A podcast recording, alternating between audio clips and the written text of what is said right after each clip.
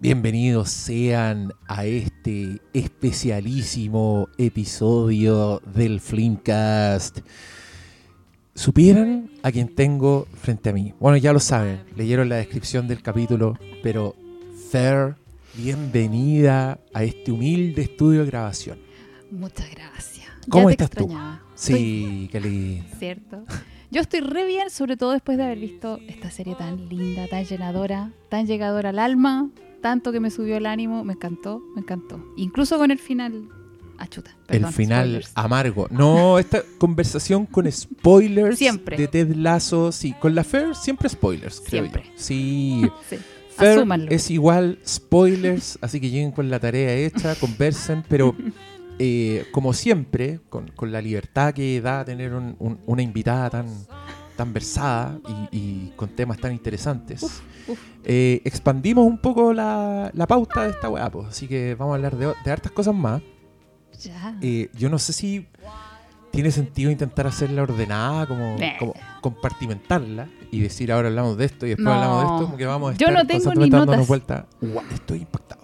no tengo ni notas, así que no hablemos de todas las weas juntas. ya, bacán. Todo, todo. Esta, este libertinaje Sí. en despliegue me parece. Démosle. Así que cabros, una cosa va a ser Ted Lasso y lo otro es una cuestión que yo le, le compartí a la Fer y le dije, tenéis que ver esto. Que miren, si ustedes vieron The Mandalorian, en especial la temporada 2, ese capítulo maravilloso que yo le digo el capítulo Inglorious Bastards de The Mandalorian, ese señor, ese mercenario que odia al imperio, que es un pelado colorín llamado Bill Burr, Ah. es además un comediante, un estandapero. Y eh, creo que el último especial que estrenó en Netflix se llama Paper Tiger, Tigre de Papel. Y yo vi esa weá y aparte de cagarme la risa dije, esto le va a gustar a la Fer.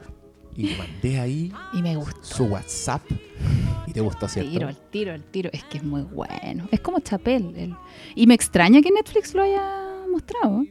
Es que esta, conversación es interesante porque creo que, a ver, ¿cómo abordarlo? De alguna forma como esta- la, la unificación de, de las discusiones, de los temas, de, de lo que podéis decir en lo que podéis decir, ¿Mm? creo yo que generó como una respuesta en ciertos estandaperos, en ciertos comediantes, que van un poco eh, a ponerle el pecho a las balas y sale gente como Chapel a hablar de las weas que nadie se atreve a hablar, eh, a, a, mm, a hacer un poco como, como a llevar la contra de lo, que- de lo que está pasando, de la discusión que se da en redes sociales. Y claro, aquí tenéis a, a Chapel que se está metiendo en problemas porque está hablando de los trans de una forma que a la comunidad no le está gustando nada. Y yo creo que el Bill Burr está pasando piola, pero anda en la misma wea. A mí me sorprende que no lo, que no haya alegatos, que no haya. No, no, no sé qué pasa con, con Bill Burr. Tendrá una. un- no sé, de verdad que no sé. Porque siento que el Chapel no fue tan pesado. No fue tan terrible, fue más terrible el Bill Burr. O sea, no sé. ¿O será que el Bill Burr ataca como a todos por igual? No sé. ¿Será que la comunidad LGTBI más es más organizada? No sé. Puede ser, puede que esa Sí. voz sea más fuerte. Eh, Mm. También yo creo, creo, aquí ya estoy puro especulando, pero a mí me da la sensación de que Bill Burr es más personaje que Chapel. Él es más, al Mm. Ser más gritón, más grabatero, quizá es más fácil abstraerlo y decir eh, el personaje Bill Burr está haciendo troll y, y Chapel es más serio. Pues Chapel Es más soy yo, estoy hablando y, y también Chapel es más exitoso. Chapel creo yo que tiene más audiencia. Entonces Ah. quizás por eso también puede que haga más olas. Pero estoy inventando. Si usted sabe, arroba Exactamente. Fer psicóloga, Hermes el Sabio, y nos cuenta cuál es su teoría. ¿Por Sí. qué no se han enojado tanto con Bill Burr como se han enojado con el Chapel? Por favor, díganos. Ya, ¿por qué te gustó tanto? Mira, me gustó mucho porque de entrada, y aquí los que escuchan este podcast eh, descubrirán temas similares, pero creo que varias partes del Bill Burr parecen transcripciones de conversaciones que he tenido o en el podcast o en la privacidad y me dan mucha risa, porque por ejemplo parte eh, riéndose un poco de este lenguaje hipersensible, mm, porque él saluda a la audiencia, creo que está en Inglaterra cuando Sí, hace sí, este especial. Entonces dice, estoy muy feliz de estar aquí con ustedes y todos aplauden y el weón dice, no es por ustedes, porque estoy chato de Estados Unidos y el weón como que remeda un poco y dicen, ay, ¿qué quisiste decir con esto? I feel triggered, como que se, se ríe como de la sobresensibilidad. Y, y lo primero que dice es como, ¿sabéis, ¿sabéis a quién wearon últimamente? A Brian Cranston Ah, por hacer de cuadrapléjico en una película y gente se estaba quejando de que por qué un able body This is how screwed up my country is right now. Do you you know you know Brian Cranston, right? That dude did a movie. He played a quadriplegic, and people gave him shit, being like, "Why is there an able-bodied person playing a quadriplegic?" It's like it's because it's called acting. You dumb fuck. See, if he was a quadriplegic playing a quadriplegic, that's not acting. That's just fucking laying there saying shit that someone else wrote. y empieza como a hacer un rant así como enojado y especialmente ponte tú, esa weá es algo contra lo que yo he puteado porque lo encuentro súper estúpido Es encuentro que es muy estúpido. tonto que estén pidiendo que actores eh, que, que es chistoso porque la weá como que se ramifica ¿cachai? como que partió con actores como con la sexualidad ¿cachai? como actores trans oh. eh, no, como un actor, eh, no sé, como lo opuesto de trans. Cis es lo opuesto de trans. Como un Sí. actor, ¿por qué un actor cis está haciendo un personaje trans? Si hay actores y actrices trans y bla, bla. Pero yo al mismo tiempo decía, puta, pero ¿dónde paráis, po, weón? ¿Dónde paráis? ¿Qué pasa con, con, con las biografías? ¿Qué, qué pasa con los personajes fantasiosos? ¿Cachai? Es que no tiene ni un sentido, weón. No, yo, yo en- encuentro que no tiene sentido, como que puedo ver el punto originario, puedo ver qué están tratando de hacer, pero el problema es que no es una weá que lo voy a aplicar a todo, en mi opinión. Y no ayuda en nada, siento yo. Tampoco, pues no ayuda en nada. Entonces No. Bill Burr es muy gracioso porque dice, eh, un cuadrapléjico haciendo cuadrapléjico no está actuando. Es un- solo es una persona que está leyendo weas que otra persona escribió. Y, y empieza con esos chistes, entonces ya, me, me conquistó desde el principio, pero después me empezó a asombrar como lo cara raja, porque llega un minuto en que se ríe de, de las feministas, abiertamente, dice como las feministas son súper estúpidas, y así como con ese lenguaje, como con el lenguaje bien fuerte. Y hace humor con... em, con, con acoso sexual, weón, dice Sí. en una parte que me da risa porque su, su pura entrada del, del chiste es gracioso, porque weón dice, you know what's funny about sexual assault? Y como que todo el, la, la audiencia así como que hace, oh, como que se viene. Y, y, y el buen empieza como a hacer esos chistes, pero que yo encuentro muy buenos chistes. Es que, weón, habla de su propia experiencia habiendo sido abusado. Y lo dice, claro, lo, lo trata de ridiculizar. Y ahí, a mí me gusta mucho él porque creo que te decía antes, eh, siento que él es lo masculino, así como el, el extremo de lo masculino. Y cuando cuenta su experiencia, claro, trata de ridiculizarla. Al principio así como, voy a contar my story. Y como que Sí, se pone a pues, llorar. voy a decir mi verdad, Claro, po. porque soy valiente. sí, po, y se el- ríe como del discurso armado de la weá.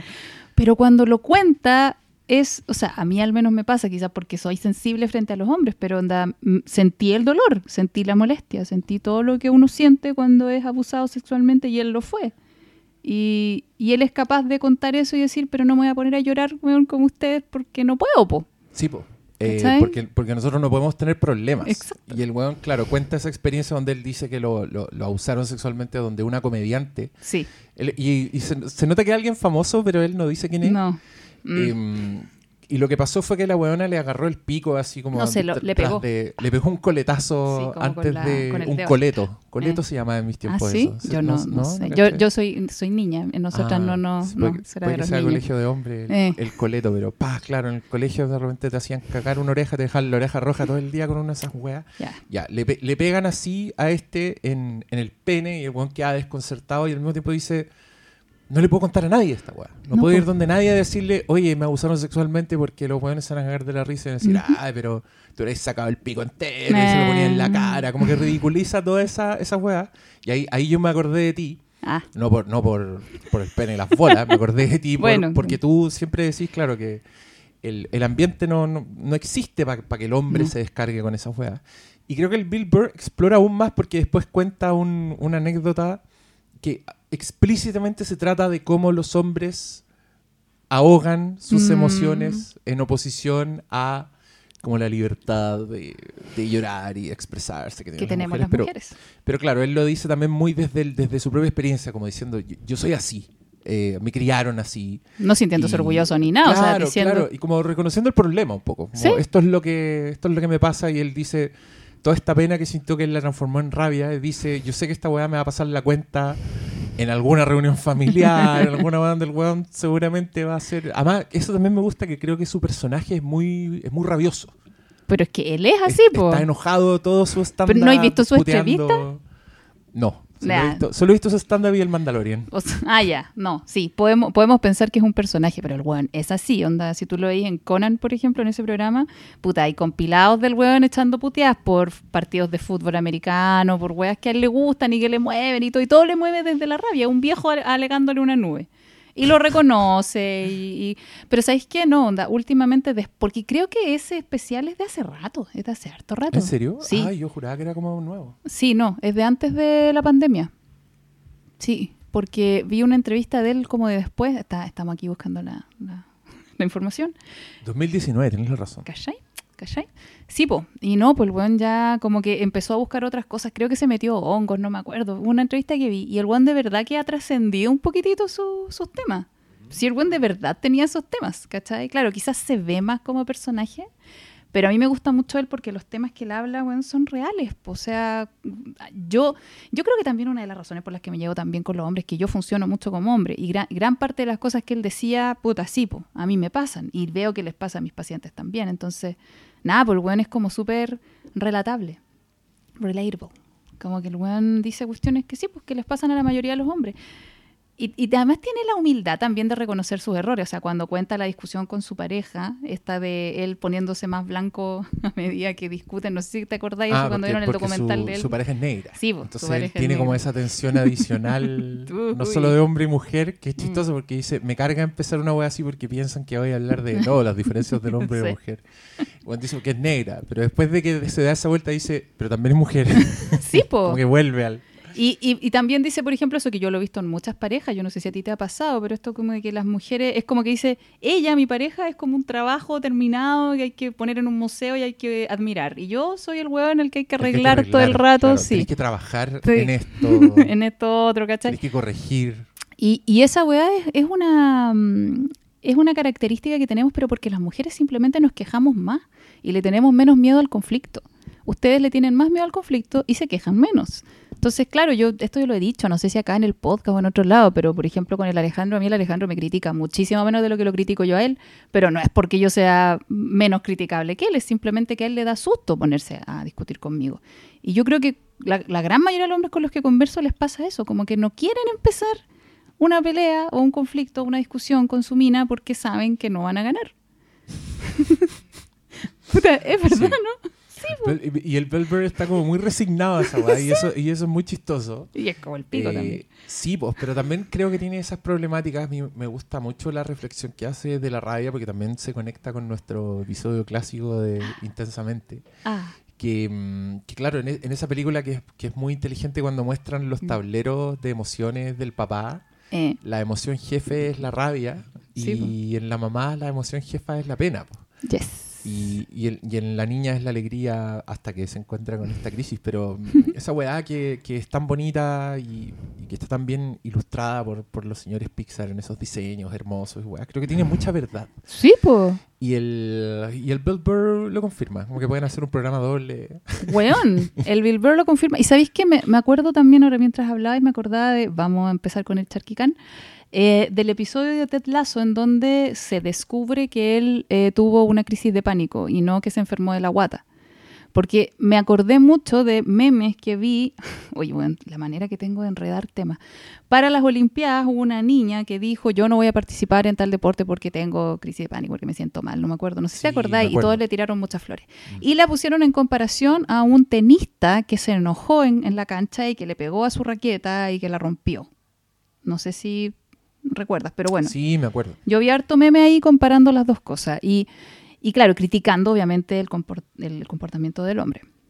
Y yo pienso, pero es que si ese hombre hace lo mismo que hizo la mujer, como de decir, sabes que me siento mal, no puedo, ese hombre no va a recibir todo el apoyo que recibió esa mujer.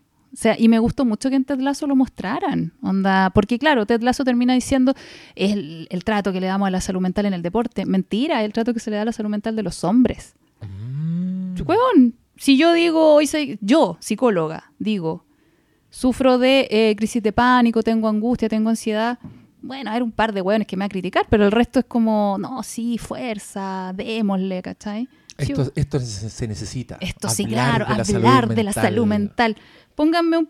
eh, voy a hablar de mejor manera. Si yo fuera hombre, iba a decir, pónganme un pico y... No, perdón. Si yo fuera hombre, yo no recibiría ese trato. No me vengan con weá.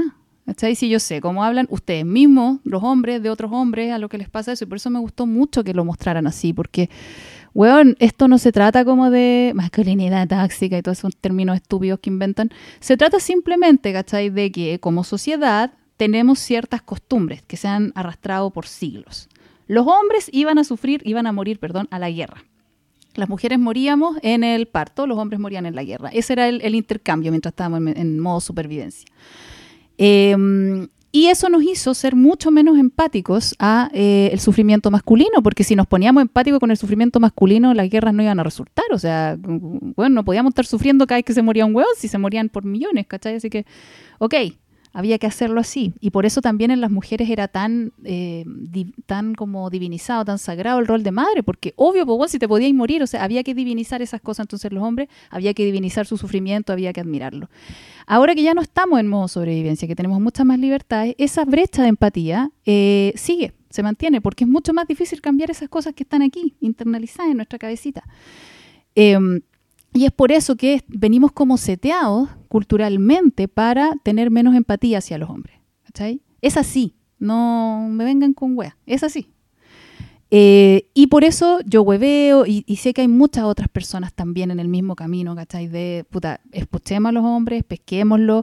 Hay muchos también que se van para el lado de cambiemos la masculinidad y todas esas mierdas que yo no apoyo en absoluto.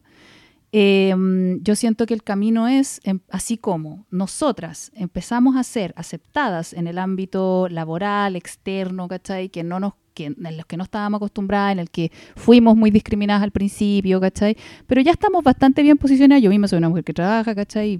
Me encanta y donde la mayoría de las mujeres que conozco trabajan, etcétera siento que los hombres también necesitan empezar a ser aceptados en el área más doméstica, más emocional. Necesitamos empezar a valorar a los papás. Ese otro tema que me voy a meter también con Ted Lasso, el rol de los papás. Eh, weón, ¿cuán valorado es un papá que se queda en la casa a cuidar a sus hijos? Onda, me imagino que hay gente que los valora, pero así socialmente no son valorados. Las mujeres no buscan un hombre cuyo objetivo sea quedarse en la casa a cuidar hijos. Eh, y podríamos empezar a hacerlo, ¿por qué no? Onda, y, y así, pues, como, así como nosotros nos fuimos metiendo en el ámbito laboral, también permitámosles a los hombres ir metiéndose en el ámbito más doméstico, más emocional, permitámosles expresarse, permitámosles no solo llorar, sino que también quejarse. Onda, decir, weón, esa estupidez de las eh, male tears, ¿cachai? Las lágrimas de hombre. Weón, o sea, ¿por, por qué no les permitís quejarse a los hombres? ¿Por qué no les permitís decir los problemas que tienen? Ustedes se mueren mucho más que nosotras. Cuando uno empieza a enumerar la cantidad de desventajas que tienen los hombres en nuestra sociedad, es una weá que dan ganas de llorar, sinceramente. Y nadie pesca. Cri, cri. Eh, no, es, es que, es que es real. Estoy pensando porque estoy, estoy disparando muchas partes ahora en el cerebro, muchas cosas que quiero compartir. Por favor, por favor, por favor. Pero, mm, pero es cierto. eh, y otra cosa que, que yo te lo comenté, tú, tú pre- preguntaste en tu Instagram de qué tema hablar. Sí. Y, y hay un sí, tema que a mí me, Démosle. me igual me a veces me pongo a pensar en esto que, que también es difícil y aquí hablo con, lo- con los congéneres em, a veces a mí me cuesta mm, el mundo antihombre ¿cachai? me cuesta como em, no sé yo tener mi- mis propios problemas que no, no vamos a ventilar acá pero tener muchos problemas estar pasándolo mal y, y, y estar leyendo en redes sociales que soy un privilegiado, Ah. que, que- Me da rabia a mí, bueno, no soy- me puedo que soy responsable de, de- de mil, miles males. Y, y incluso el, el- el- el not all men, que está absolutamente ridiculizado y, Mm. y- y es algo que no podéis decir, ¿cachai? Como que estamos de acuerdo con, con eso. Entonces, puta, te la tenéis que comer sola nomás la weá, No, po. ¿cachai? Eh, y, No, po. y esas weas, esas weas creo que tienen un efecto en, en Mm. la psiquis de las personas o en las almas de las, de las personas sensibles. Y claro, eh, quizás mi respuesta, como para navegar en esto, es buscar las voces disidentes, es buscar, eh, es Bacán. hacerme amigo de la Fair, es escuchar al Bill Burr, porque tampoco la necesidad es como, es- ni, ni es venganza, ni es justicia, ¿cachai? Pero es por lo menos tener el consuelo de la voz disidente, como saber que no todo el mundo piensa así, saber que hay lugares eh, más, no sé, como más libres, donde podéis hablar de otro, en, en otros términos y no necesariamente en la web que está tan unificada. Y, y también ahí caí en, en este libro que te conté, Ah. en The, The Madness of Crowds, que se llama La locura de las masas, que, puta, un libro muy interesante porque se trata un poco de, de- eh, estudia como estas olas de, de- llevados un poco como al, al consenso de las discusiones. Y, y- y el loco por ejemplo solo para ilustrarte habla del es un- se mete en las patas de los caballos el señor porque los capítulos son como capítulo 1 gay capítulo 2 mujer capítulo 3 raza y capítulo 4 trans. Como estos cuatro problemas que eh, Como está- las cuatro vacas sagradas de, de la actualidad. Sí, pues, súper buen término, vacas Mm. sagradas, porque la conversación está completamente unificada en esa weá. Cualquier digresión de, es- de esta orientación es atacada como eh, enemigo, Nah. el, el no aliado, ¿cachai? Nah. Y, y, y con funas, como, y el buen como que da muchos ejemplos así bien terribles, como de gente que les mataron las carreras porque dijeron una weá que encontraron machista, racista, etcétera, y que en- en el texto de este señor que se llama Douglas Murray, quiero, quiero decir, eh, corríjanme si me equivoqué, si la memoria me traicionó. Eh, el, el- el loco hace como toda una historia y la weá, y claro, tú empezáis a entender como lo absurdo de muchas situaciones y da un ejemplo, y es bacán porque él tiene la autoridad de hacerlo, creo que te conté este- esta parte, pero en el capítulo de gay, él es gay. Entonces el loco como que habla con, esa auto- con la autoridad que le da eso. Da un ejemplo de un, de un doctor, que creo que es gringo, que tenía como una de estas clínicas de, de- de conversión sexual. Que significa que si tú eres gay y quieres dejar de ser gay, vas con este Mm. señor y te terapeas y terminas siendo hetero. ¿Cachai?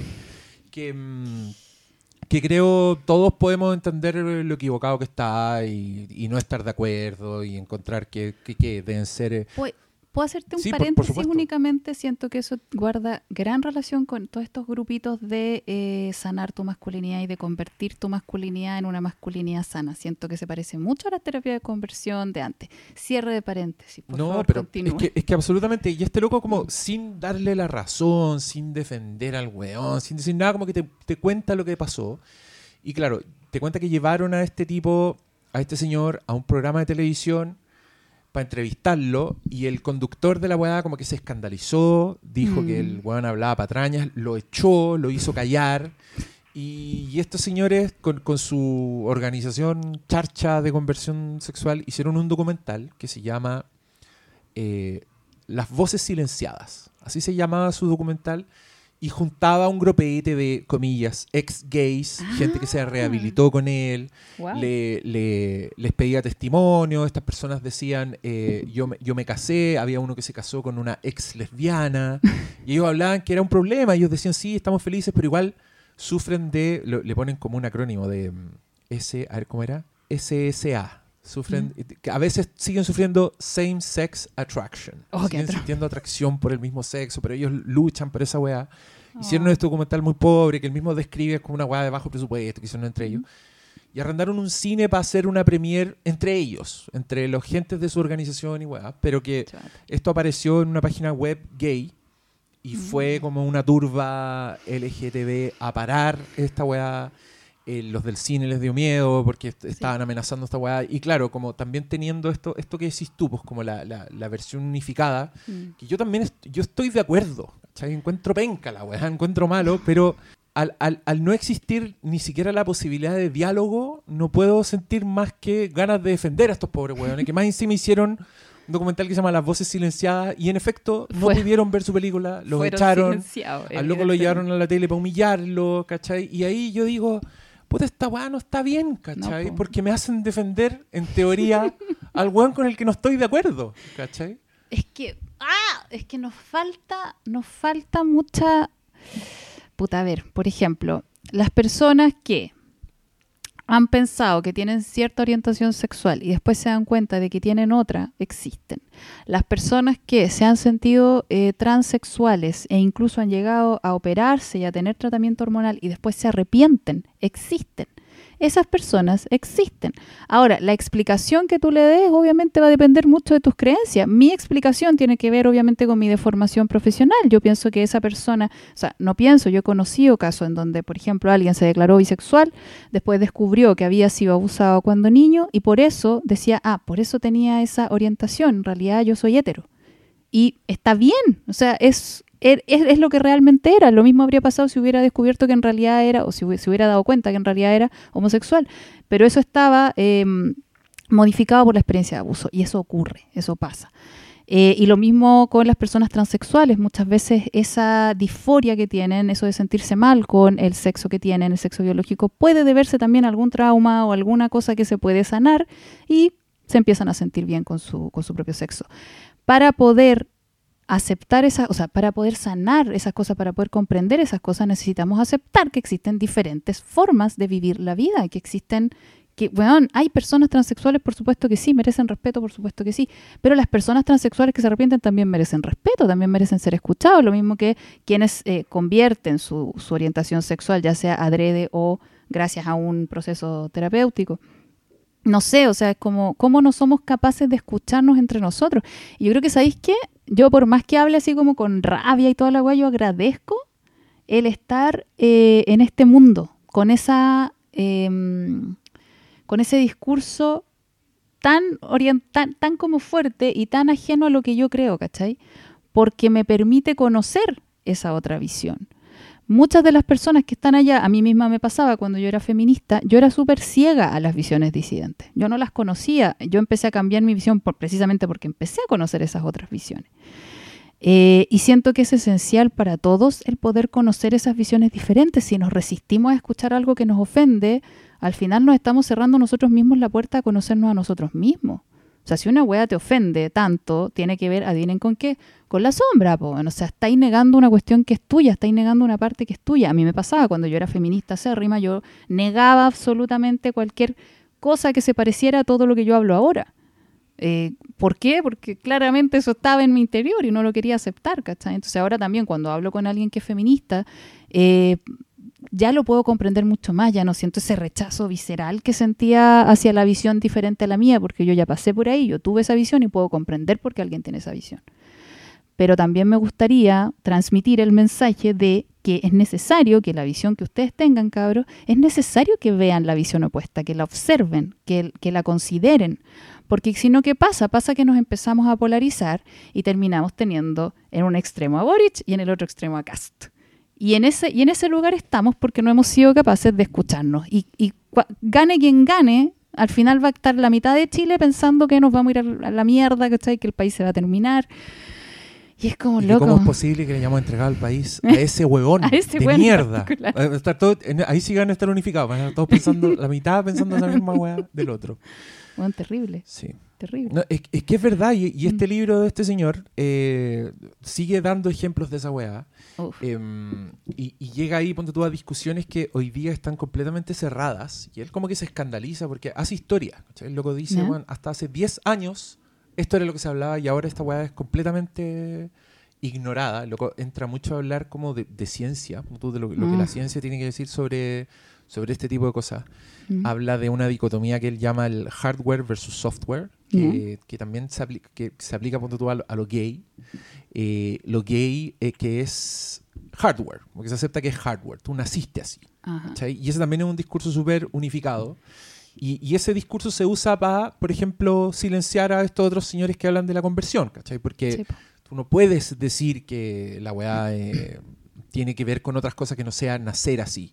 O da ejemplo, creo que el capítulo lo abre con, citando Lady Gaga. You were born this way, Lady Gaga. Y, mm, mientras que el software es lo contrario. Pues, ¿Se entiende esa diferencia? Es como, ah, hardware es el tarro, el computador, cómo está, y software son las cosas que tú le cargas al computador, como los programas. Y sí, sí.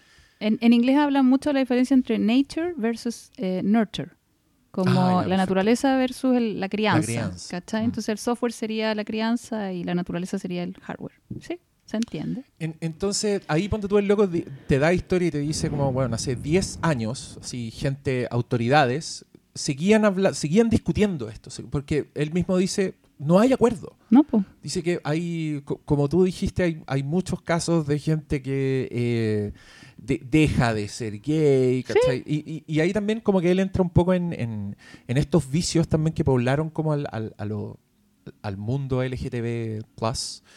Y, y dice que hay un momento en que eh, si tú, por ejemplo, dices que eres gay a los 30 años, Mm. eres súper aceptado y eres súper celebrado. Pero si a los 30 años dejas de ser gay y te vuelves hetero, esa weá es condenada. Es como el traidor o... o- ¿Y cuál es la lógica ahí? y, y sí, pues ya es una weá así lógica y así empieza a dar ejemplos con, con Woman, también se va para ese lado, se va como a este feminismo eh, de, de, de hacer callar, de... Feminismo de- tóxico. que, que es muy parecido a lo que dice Bill Burr, como que Mm. tocan, tocan este tema. Y en raza también se va a la mierda y ahí, y ahí es bacán porque ese para mí es un mundo súper desconocido. O sea, yo lo veo de lejos nomás. Pero claro, da ejemplos de, de, de casos extremos de racismo aceptado, como el racismo racismo contra, contra los blancos. Sí. Pero que también hay como un discurso así de decir, no puedes ser racista con alguien que no ha sido oprimido, pero cuando empieza a dar ejemplos como de, de, un artículo que se publicó en The New York Times que dice como, eh, ¿puede mi hijo ser amigo de gente blanca? Que era un, un- una weá que el weón encontraba absolutamente inaceptable, pero que como por la unión, por la unificación de, de los discursos, era una weá que se estaba dando y empezaron a pasar cosas así bien extremas como que nombraban, ponte tú, a- al primer editor afroamericano de no sé quién, y resultó que le encontraron tweets antijudíos Ju. y lo terminaron echando y ahí él también entra como en ese ciclo porque como dice que esta weá es insostenible. O sea que no podéis tener este nivel de eh, ceguera en los discursos, como de unidad del discurso, porque inevitablemente te vaya a empezar a pisar la cola. Sí. ¿cachai? Inevitablemente va a llegar un punto en que alguien va a decir, ah, pero ¿y esto? Y ahí él da un ejemplo de... Habla mucho del mansplaining, de cómo se, se, se acuñó esta weá del mansplaining. Y después da un ejemplo en que Trudeau, el canadiense, Mm. en, en un programa de entrevistas como que estaba hablando con... Había una chica y la chica se refiere como a... Puta, no me acuerdo del ejemplo claro, pero supongamos que fue así. La chica dice todas las mujeres y Trudeau lo- la, la corrige y le dice no, todas, todas las personas. Ah. eh, porque no somos excluyentes y weá. Y como todo el mundo lo aplaudió y lo encontraron héroe, y el autor se pregunta, puta, un hombre hetero cis privilegiado de la clase gobernante, hablando, diciéndole este tipo de weá a una estudiante, a una mujer, ¿por qué nadie dijo es un Mansplaining. ¿Cachai? ¿Por qué no se le tiraron encima? Y todas esas variantes como que empiezan a poner muy en evidencia como todas esas weas, el castillo en naipes que, que es esta weá. Oh. Y, mm, y creo que lo podemos ver en todas cosas. O sea, tu ejemplo, Cast para mí es, es brígido porque yo he visto tweets de puta, gente que son, que son amigos míos, conocidos míos, Mm. gente que yo conozco, que respeto, pero puta, haciendo weas como. Fíjate cuál, quiénes de tus contactos siguen a Cast y elimínalos de tu vida. Como gente hablando así, eh, dejé de hablarle a mi papá porque weón va a votar por Cast. Y weá, es que yo no entiendo para dónde van. ¿Cuál es la utilidad de esa weá, loco? Y, onda, y otra weá. No, de verdad, no soportáis que alguien siga al weón. O sea, ya ni siquiera es retuitearlo, estar de acuerdo con él. No, solo por seguirlo. Solo porque yo sigo al weón, no sé, porque me da risa.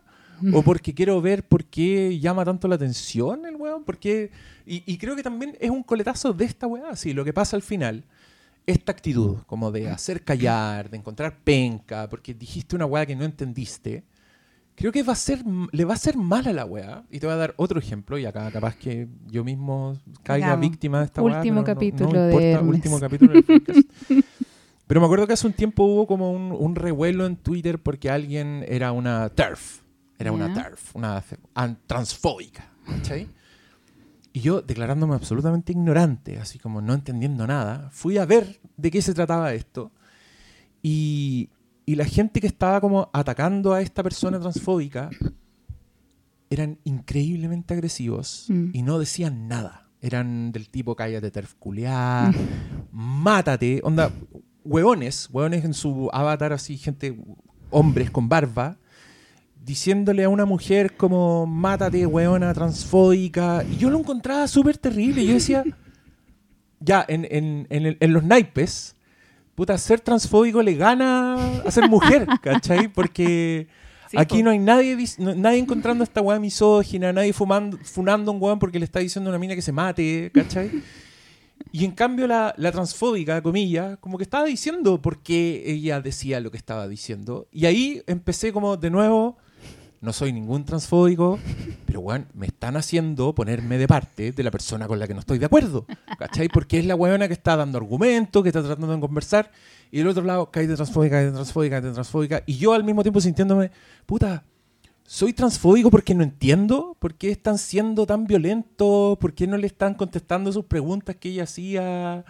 Y, y bueno, eh, quiero decir también que no es un asunto zanjado. Yo No, no- no me voy a declarar TERF.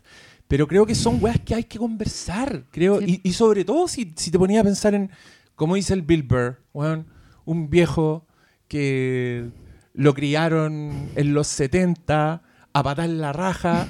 ¿De verdad vais a esperar que esa persona esté como en sintonía con todo tu pensamiento, con tu unidad de wea? Encuentro que nos hace mal. ¿Eh? ¿Cachai? Si vamos a... Como, como cuando quieren cancelar a Michael Scott. Que Michael Scott tiene un capítulo, el protagonista de The Office, No donde hay un capítulo que el weón se comporta de manera homofóbica con su empleado y todos como, ah, el weón penca, weón homofóbico. Pero weón, en el capítulo se trata finalmente de un loco que su- supera su ignorancia.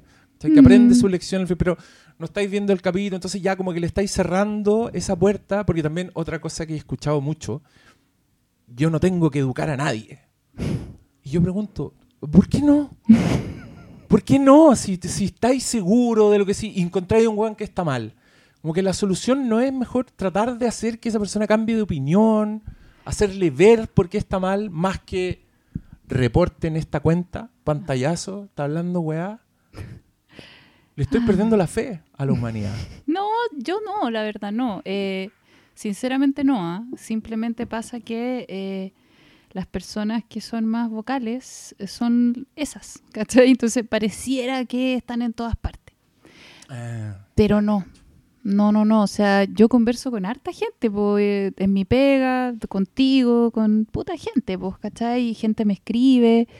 Y la verdad es que la gran mayoría somos súper conscientes de nuestra ignorancia. ¿Cachai? No, no, a mí hay, hay gente que me ha escrito también hablándome del patriarcado y esas weas, y es como, bueno, ¿qué le vamos a hacer? ¿Cachai? Pero, o, incluso sería capaz de ponerme a hablar con esas personas, pero, pero claro, o sea, es como, ah, si no, no, no estamos tan mal. Las personas que más actúan así como acallando, silenciando, son las personas que tienen más miedo de ver esa parte que, que les hace ruido, ¿cachai? Porque es súper probable, estaría casi 100% segura, que es una parte que les molesta dentro de sí mismo. Es así. Y, ha sido así desde tiempo inmemorial, o sea, cuando se quemaban las brujas, ¿cachai? Uh, Siempre, o sea, eh, los humanos somos así y quiero creer que a medida que vamos adquiriendo mayor conciencia, nos vamos, porque hay una música New Age al fondo, no creo que se escuche, ¿ah? Pero me voy sintiendo así como cada vez más siempre, cercana. siempre me sorprende la hipersensibilidad Sí, de Fer al mundo exterior. Como que yo me abstraigo cuando le pongo rec a la weá, pero Yo tú no. eres consciente hasta del, del gato que se está rascando. Sonidos.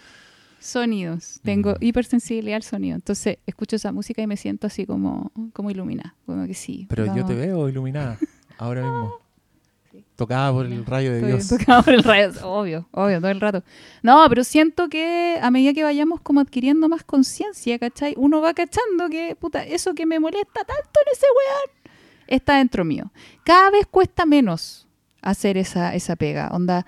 Y es tan fácil como hacerse la pregunta, a ver, por ejemplo, me molesta la intolerancia de ese weón. Y empezar a, a hacerse la pregunta hacia mí. ¿Me molesta mi intolerancia? O me molesta cómo ese weón me está tratando. ¿Cómo me estoy tratando yo?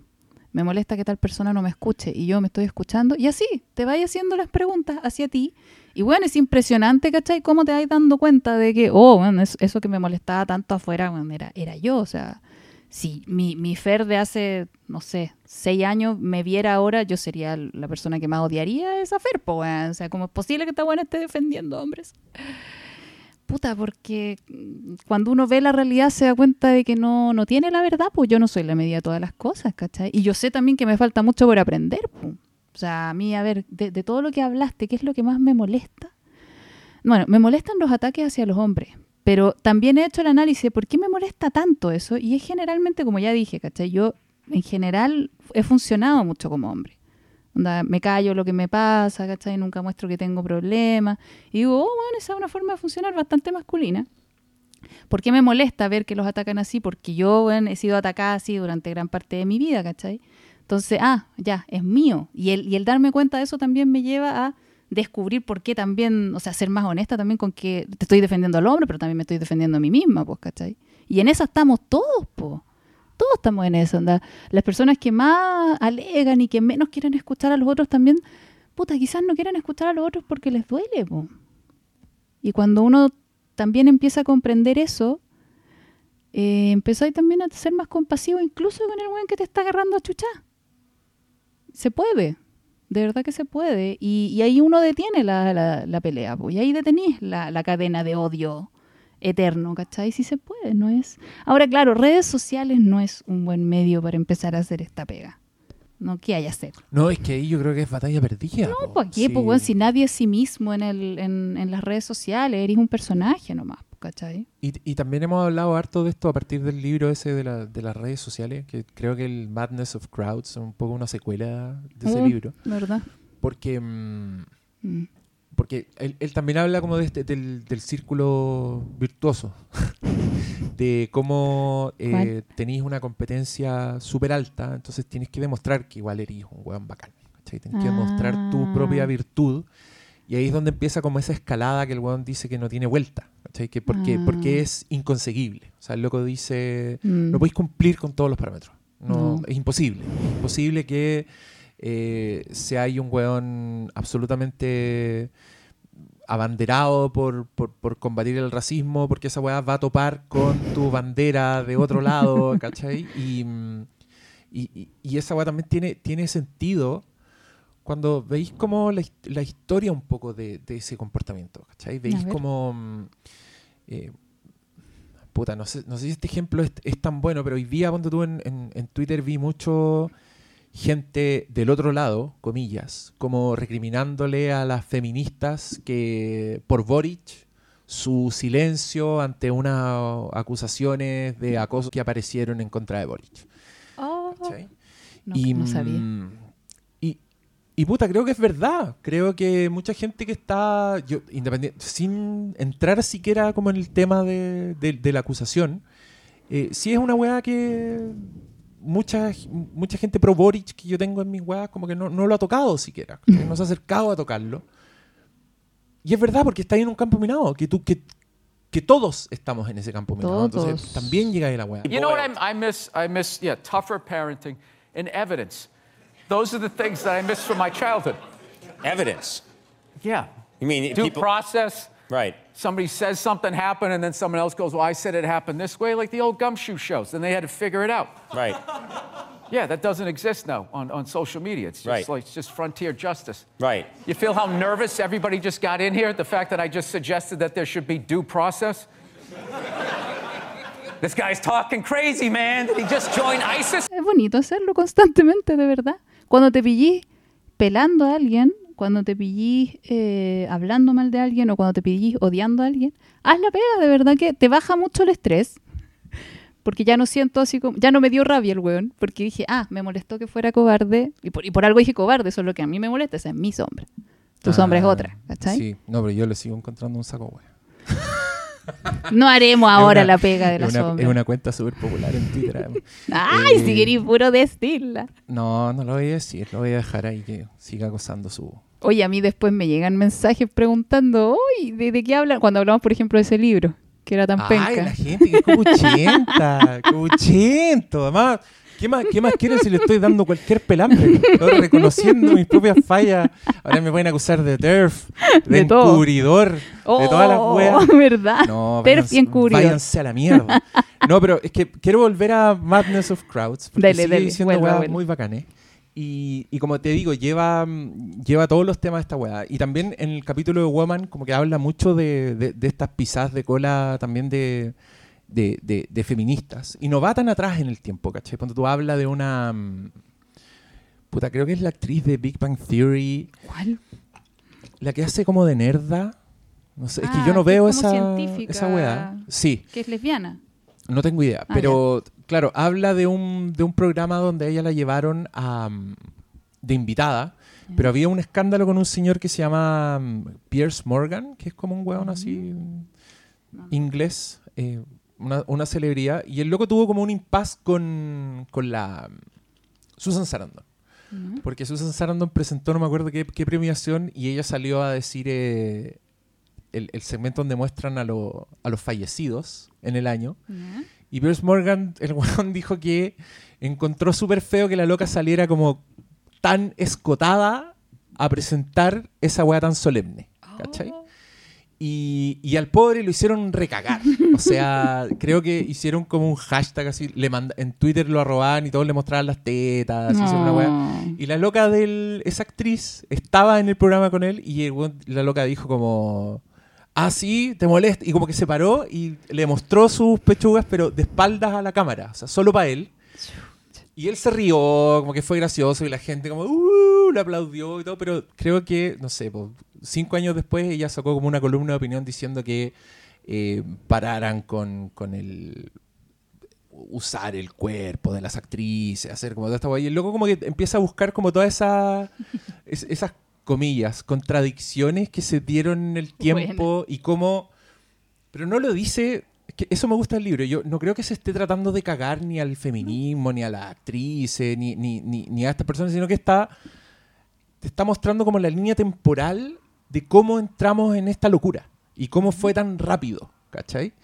Y, mm, y, y tiene un punto en todos sus capítulos. En todos sus capítulos las ilustraciones de la weá son, tú te agarrás la cabeza, lo encontrás chistoso, eh, lo encontrás ridículo y te das cuenta que igual eh, est- estamos en esa. Y yo creo que el Bill Burr y el Chapel, las weas que han pasado con eso, también responden a esa weá. También son una reacción, sobre todo el, el- puta, la cantidad de protestas, de todas las weas que han, que han ido contra Chapel. Y Chapel es como un weón así todopoderoso, como celebridad. ¿cachai?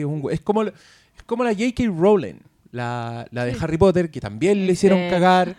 Sí. Pero claro, como que estos buenos se pueden dar el lujo de que los hagan cagar. Pero este señor dice, entre medio, de- ahí para abajo, hay N gente que se queda sin pega, que, Mm. que pierden las carreras. Y el weón dice como, bueno, estamos súper locos. Como, por favor, paremos estas ridículas porque no nos va a llevar a ninguna parte. Y, y a mí me parece un, un mensaje súper eh, bonito. No Útil. porque quiero yo que paremos la locura, pero creo que, puta, quizás sería mejor invertir la energía En, otro weas, tipo de ¿no? o en otro tipo de conversación, no tanto como andar buscando el, el- el pantallazo para ridiculizarlo, no solo tratar de, de escuchar y a mí también me por un lado distinto al tuyo, creo que llegué al mismo lugar. Me acuerdo cuando tú me decías ahí que te gustaba mucho leer el- la gente del otro lado, ¿Eh? seguir gente del otro lado, comillas. Y esa, y esa weá bi- tan binaria también me molesta. También encuentro penca que tengáis que hablar de el otro lado, el enemigo. Pero puta, así está la weá, po. Así está la Es que weá. así, así está la weá, pero es precisamente el haber hecho ese ejercicio tanto, la verdad es que yo ahora no me escandaliza la postura de Cast, por ejemplo, no me escandaliza la postura de Boric. Creo que en algún momento también dije que Piñera no me caía mal, eh, porque no me cae mal. Em, y así, como que puedo leer así, tengo contactos feministas, ¿cachai? Eh, conocidas feministas, puedo escuchar eh, lo que ellas dicen, lo que ellos dicen, también tengo contactos que... Pero ahí, ahí pasa algo que no se consideran feministas, porque ellos no pueden ser feministas, pero bueno, son como aliados. Y los podéis entender pues, y saber que tú opináis diferente, pero que no tenemos por qué agarrarnos a cornetes por eso. pues. O sea, se puede. Yo creo que se puede. Se puede, y a, y a mí también me interesa, me interesa mucho porque creo que, por ejemplo, el, lo, lo que sea la, la popularidad de Cast, si querí, igual creo que es una respuesta a este Mm. discurso unificado. Sí, yo, yo voy a insistir, o sea, el, el señor, ya, que, que tanto desprecian, que es como una figura enemigo muy acordado entre en el ambiente, el taxista. El señor taxista, que todos sabemos medio facho, machista, weón a la antigua, así, weón penca. Que subes a un taxi y un te empieza a preguntar por quién vaya a votar y te dice, oh, Mm. como el meme de GTA, como, oh shit, here we go again. Ya. Si, si el, el lado, comillas, el lado de Boric está diciendo, bienvenidos inmigrantes, por ejemplo. Ajá. Bienvenidos inmigrantes. eh, alguien está proponiendo que se vayan los inmigrantes, automáticamente eres un facho, xenófobo, todos somos inmigrantes en esta tierra, ¿cachai? No, hay, no hay un diálogo. Automáticamente tú decís, no, la weá. Pero puta, a mí no me cuesta pensar en el señor taxista que atraviesa Estación Central, Mm. que se pelea con los venezolanos del Sí. Rappi, que ha visto weá charcha que yo no tengo idea. Entonces, claro, desde mi posición, puta, es súper fácil decir bienvenidos todos, ¿cachai? Si yo no tengo un campamento, entonces, puta, si aparece el señor Boris diciendo bienvenidos todos y tú eres un weón que sufre con esa weá, que lo pasa mal, y aparece el otro culiado con una sonrisa a decirte, no, basta de extranjero, weón. ¿Cómo no te vas a ir a votar por ese weón si del otro lado te están tratando de la peor escoria? Y acá hay un weón que te está básicamente diciendo lo que, lo que tú necesitas y te está entendiendo, te está escuchando. Mm. No me cuesta explicármelo y al mismo tiempo me da susto también porque yo no quiero que salga acá, ¿cachai? Independiente de todos mis matices, weá, tampoco me voy a poner 100% comprensivo. Creo que es un retroceso, nefasto lo encuentro, pero, pero no me voy a poner a borrar gente porque lo siguen, pues, weón.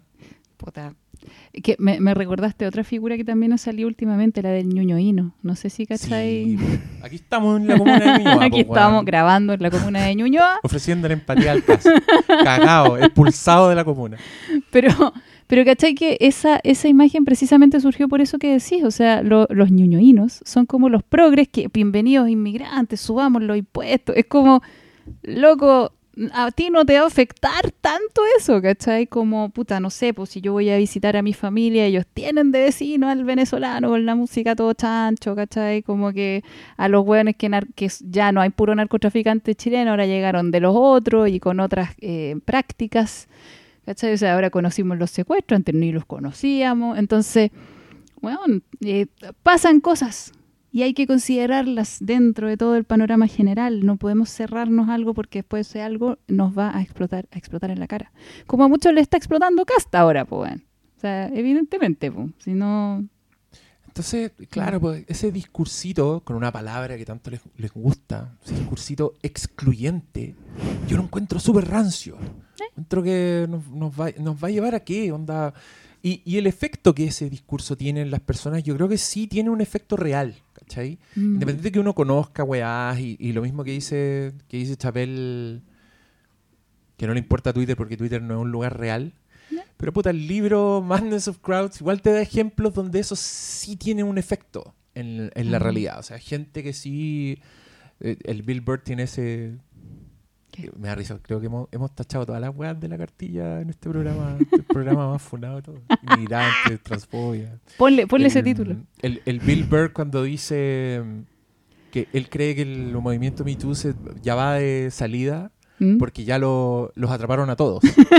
Eso- dice el weón. Dice, primero empezaron a salir casos de weas realmente horribles, de violadores, weones terribles, pero que ya ahora estamos en la etapa donde eh, el weón llegó atrasado a la cita, Eh, el pollo estaba frío, parece que me violaron.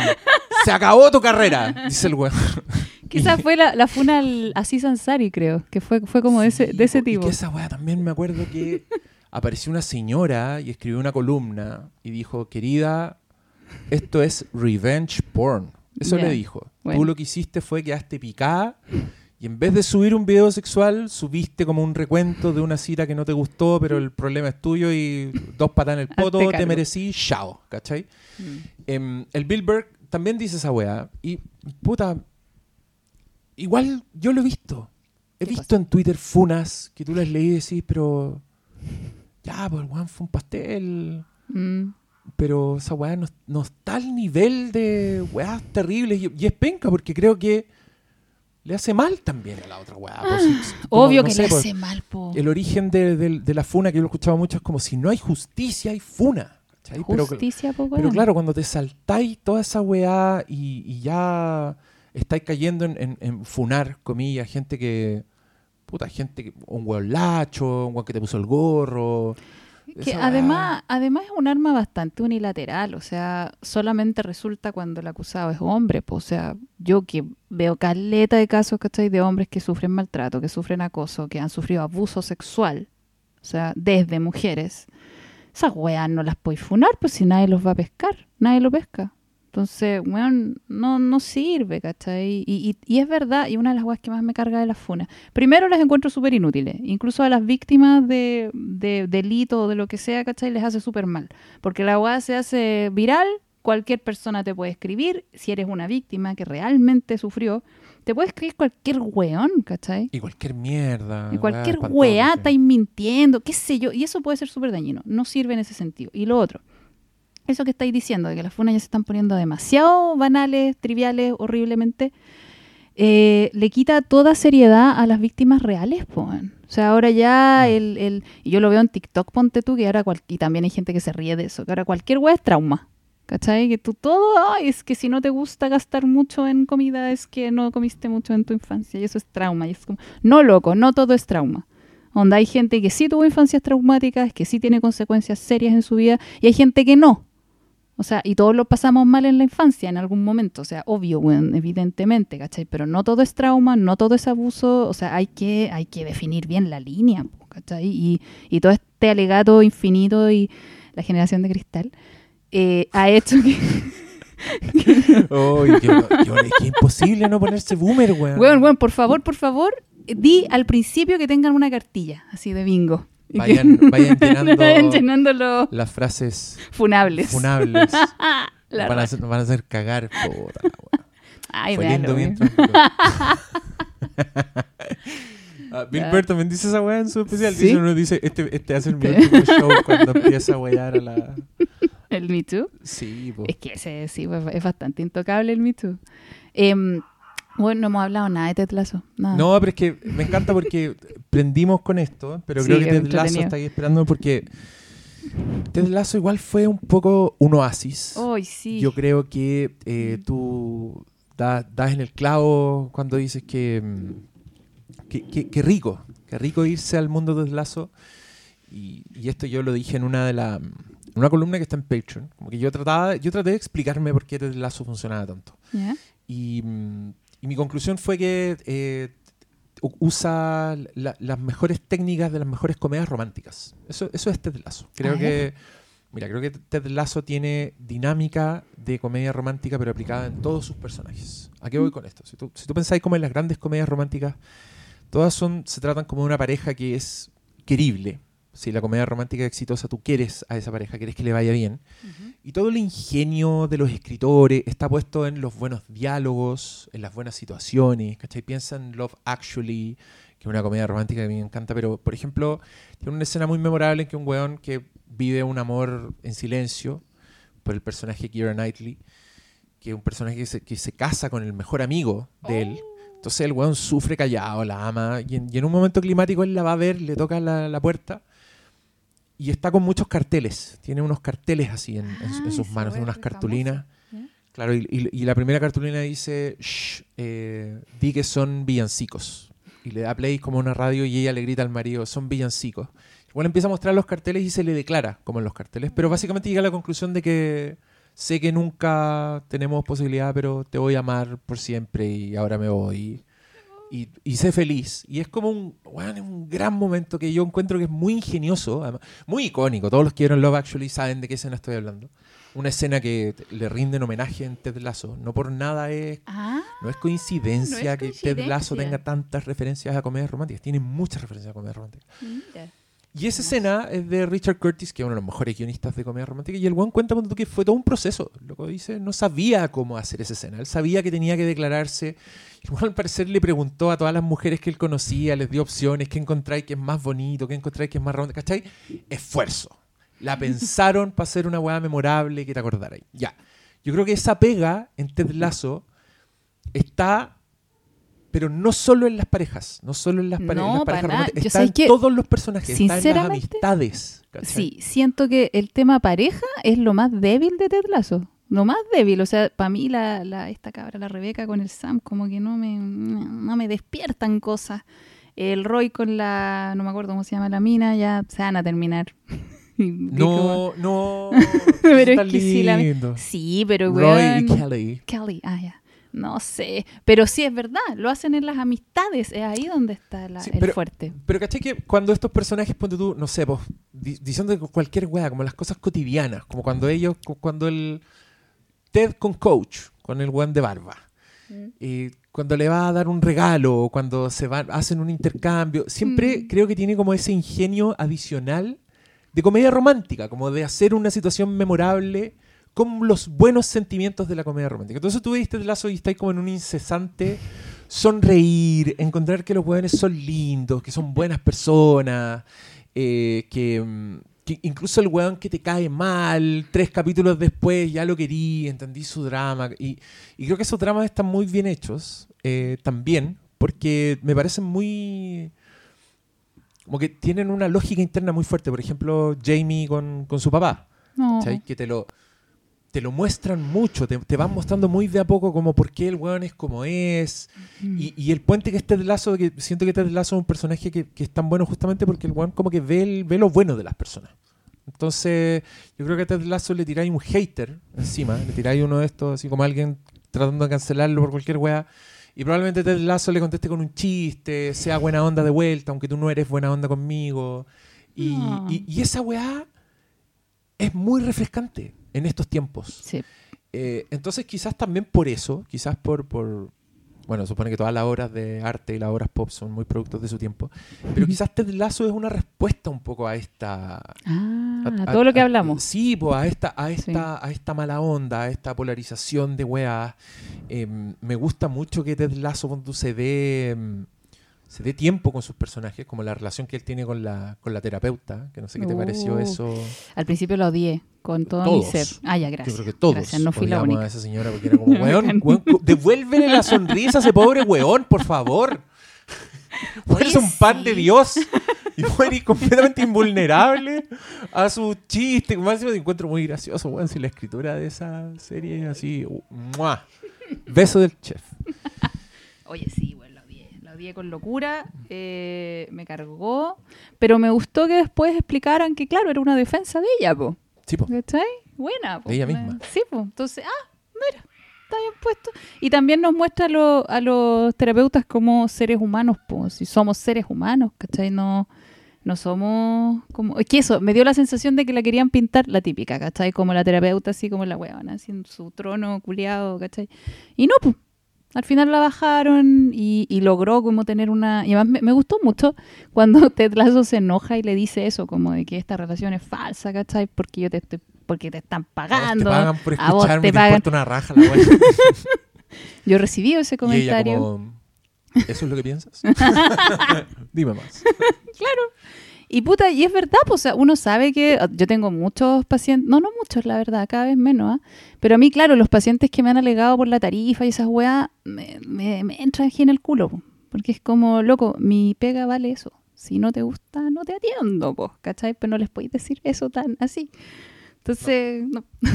pero me gustó mucho como lo dijo ella, así como, bueno, tú no esperarías eh, hacer tu pega gratis, ¿cachai? Aunque te gustaría hacerla gratis, a mí también, me encanta lo que hago, pero, bueno, quiero vivir y siento que mi pega vale lo que vale, ¿cachai? En fin. Eh, después me dejó de caer mal esa mina. Sí, la, la acepté. Y me gusta también eso que decís tú, pues, ¿cachai? Que todos como, to- todas las relaciones en, no todas, la mayoría de las relaciones en Ted Lasso como que se nota que hay pega ahí, que hay trabajo, que hay esfuerzo, que la pensaron. Sí, dado que yo tengo el, el filtro de, ah, los hombres, me da lata que el único malvado, así malvado, malvado, con el que no podí empatizar en absoluto sea hombre, que es el ex de la Rebeca. Sí. ¿Cachai? Hay un solo malvado. Y, y en general los Bueno, malvados. ahora se supone que hay otro.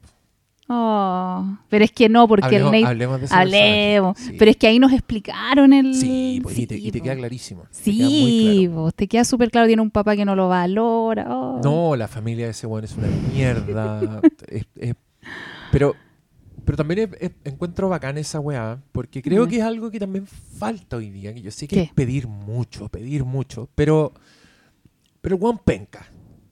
¿Por qué es penca esa weá? El que tú, el que tú percibís como un weón charcha. Al el Rupert.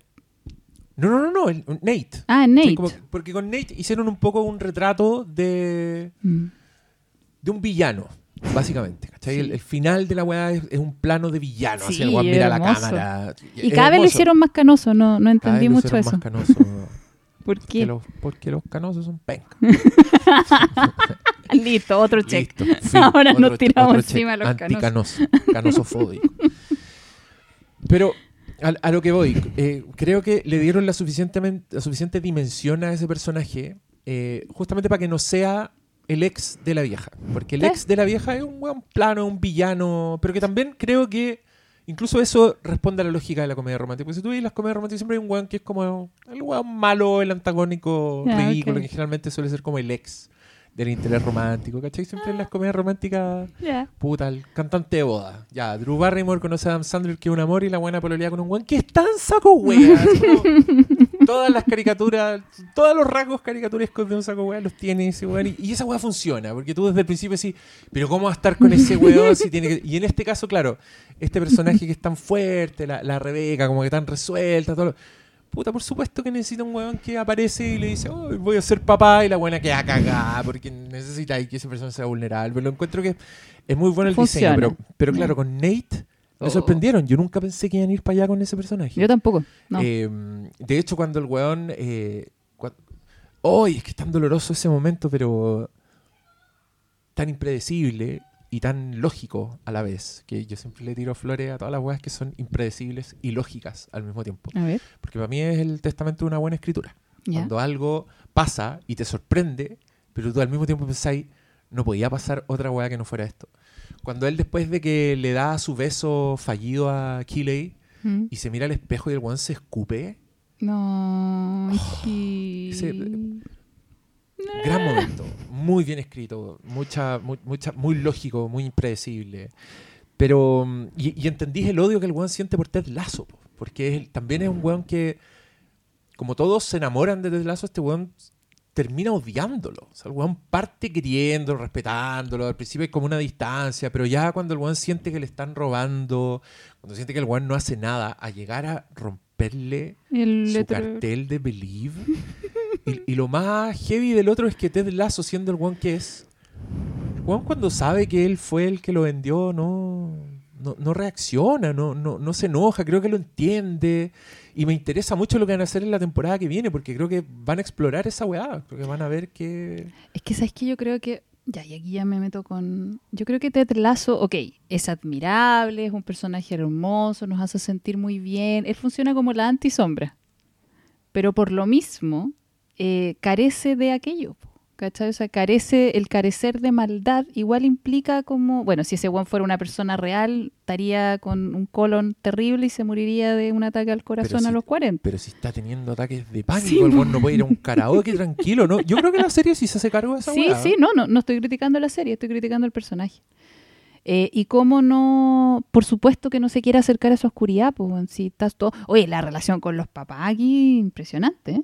Onda, me, me encanta porque es algo de lo que no se habla mucho, algo que yo, al menos yo, no he visto mucho en series, como que te muestren la relación de un personaje con su papá. Y acá tenemos al menos tres que se muestran harto, onda, la relación del, del Jamie con el papá maltratado, la relación del, del Ted Lasso con su papá que lo abandonó, eh, de la forma más eh, como absoluta Radical. posible, Mm. radical posible, o sea, donde no tenéis ni siquiera un, la, la salida de decirle por qué lo hiciste o de Su papá se suicidó. ah, sí. que- Ah, ya, para los que no... Sorry.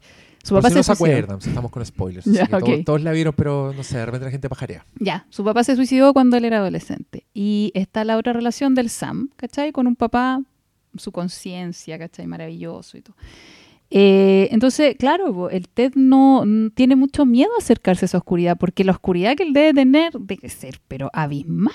O sea, imagínate lo que es así sentirte absolutamente dejado de lado por tu papá. O sea, Y al, y al mismo tiempo que él está, comillas, dejando de lado a su hijito. yes. No, sí, ¿cachai? esa- es que. Está muy puta, bien hecha, Sí, yo creo que está está súper bien diseñado. Está Es demasiado como- bien hecho. Y es como el capítulo. Ya, todo siempre volvemos a los Simpsons, pero es que me da risa porque creo que vi. No sé si era un meme, pero que ponían así como lado a lado a Flanders con Ted Lasso. Y sí, pues son personajes súper hermanables. y también está el capítulo donde Flanders eh, pierde la razón. Weón. Sí. Hay un capítulo en que este weón, el, el más. El más amable, el más pacífico de todo Springfield, cuando Juan pierde la casa en el huracán y tiene como esta, bueno, esta explosión donde los putea a todos por haberle hecho la casa más estúpida, más ridícula. Yo encuentro que todas esas puteadas eran muy merecidas. Sí, pues, es que también esa casa es muy chistosa. Tiene un pasillo, esos pasillos mágicos, cuando pareciera que te vaya achicando. Y, y el one después que tiene ese rant, como que agarra su auto y se va muy tranquilamente y pone el señalizador así. Y se mete con reja y todo a un psiquiátrico. Ya, creo que de alguna forma Ted Lasso hizo esa misma weá, pero en dos temporadas muy en serio, muy dosificado, porque también, yo me acuerdo que el capítulo cuando el weón cuenta que, que su papá se suicidó, a mí me dio como un... Concha tu madre, entiendo todo, weón. Sí. entiendo todo este weón que la sonrisa no se le borra, que no le entran balas, que está ahí como poniéndole el pecho y siendo el weón optimista, optimista, optimista Ah, que tal como tú decís, este weón, o sea, se tiene que ir del karaoke Let It Go porque le está dando un ataque de pánico, po, y el weón cree que se está muriendo. Y esa vieja canta increíble, más encima. No hay la por cagó, dónde. la cagó. Había que sacar el encendedor, Ted Lasso, pero no, pues Ted Lasso está hecho... Puta, bolsa. También cuando describe al papá, el papá es súper parecido a él, pues. Sí, po, O sea, Ted Lasso está sin terapia, ese weón repite la historia, de nuevo. va para allá. Sí, pues, obvio, obvio. O sea, si te empiezan a dar crisis de pánico, no sabéis manejarla, si el, si la, la gente se entera, oye, que esta, esta weá es real, pues, weón, si la gente se entera más encima, no recibís apoyo, recibís puros, puros ataques, eh, obvio que eso te puede llevar al suicidio. Y eso pasa, pues. Pasa caleta con los hombres. Reciben tan poco apoyo que, bueno, por eso se suicidan cuatro veces más que nosotras. po. Por eso terminan en la calle también cuatro veces más que nosotras. Por eso se mueren en la pega. Y así. O sea, los hombres se mueren más jóvenes que nosotras. eh, en muchísimas más ocasiones que nosotras. Y, sus dolencias mentales pasan súper inadvertidas. po. Cada vez que se habla que las mujeres tenemos más eh, episodios de ansiedad y de depresión es porque nosotras consultamos más. po. Y me atrevo a decir que lo mismo con otras cosas. En fin, no nos vamos a empezar a deprimir. Sigamos con Ted Lasso. Sí, ya estamos, estamos deprimidos. Como una hora diez hablando weá súper deprimentes. Puta, déjame acordarme de Ted Lasso de qué, de qué me habría gustado hablar a mí. ¿Qué wea? Ah. Em, ¿De qué me habría gustado hablar a mí? Sí, pues, ¿qué, qué, qué, qué te, te gustó, qué te llamó la atención, aparte de todo lo que hemos dicho, de la, la buena construcción de personajes?